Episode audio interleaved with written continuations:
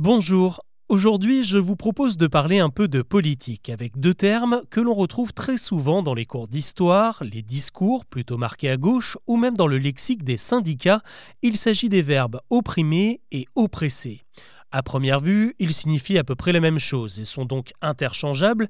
Et d'un côté, vous n'avez pas tort, car opprimer vient du latin opprimere et oppresser, lui, vient de oppressum, un dérivé d'opprimere. En gros, c'est du pareil au même.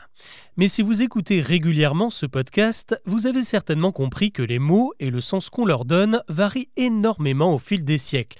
Et c'est exactement ce qu'il s'est passé avec opprimer et oppresser que la langue française moderne prend soin de bien distinguer.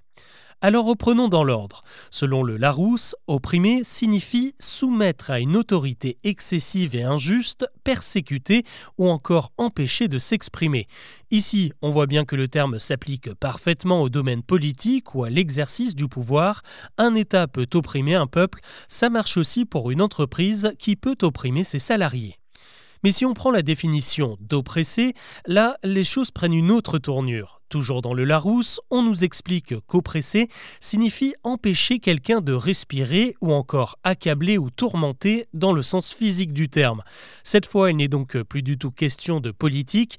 En fait, oppresser s'applique uniquement au domaine médical quand une douleur ou une crise de panique vous empêche de respirer ou de vous sentir bien, vous êtes oppressé. On ne peut donc pas dire qu'un roi oppresse ses sujets ou qu'un État totalitaire oppresse ses opposants, ça ne fonctionne pas. Qu'il faut employer dans ce cas-là, c'est bel et bien opprimer. Mais là où ça se complique, c'est quand on n'utilise plus le verbe, mais le nom accrochez-vous. Un opprimeur, on est bien d'accord que ça n'existe pas. Mais un oppresseur, oui. Sauf qu'un oppresseur, eh ben, ça n'a rien de médical. Dans ce cas-là, on parle bien de politique. Un oppresseur abuse de son pouvoir sur des opprimés. Je vous l'accorde, c'est à n'y rien comprendre, mais c'est normal, c'est du français. Pour essayer de ne plus vous embrouiller, vous pouvez essayer de retenir cette phrase.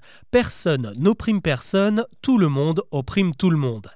Et pour cette histoire d'oppresseur, le mieux, bah, c'est peut-être d'employer des synonymes car il en existe un paquet. Un dictateur, un tyran, un despote, un tortionnaire, un autocrate, un persécuteur, un envahisseur ou encore un occupant. Autant de personnes peu fréquentables qui oppriment sans se sentir oppressées.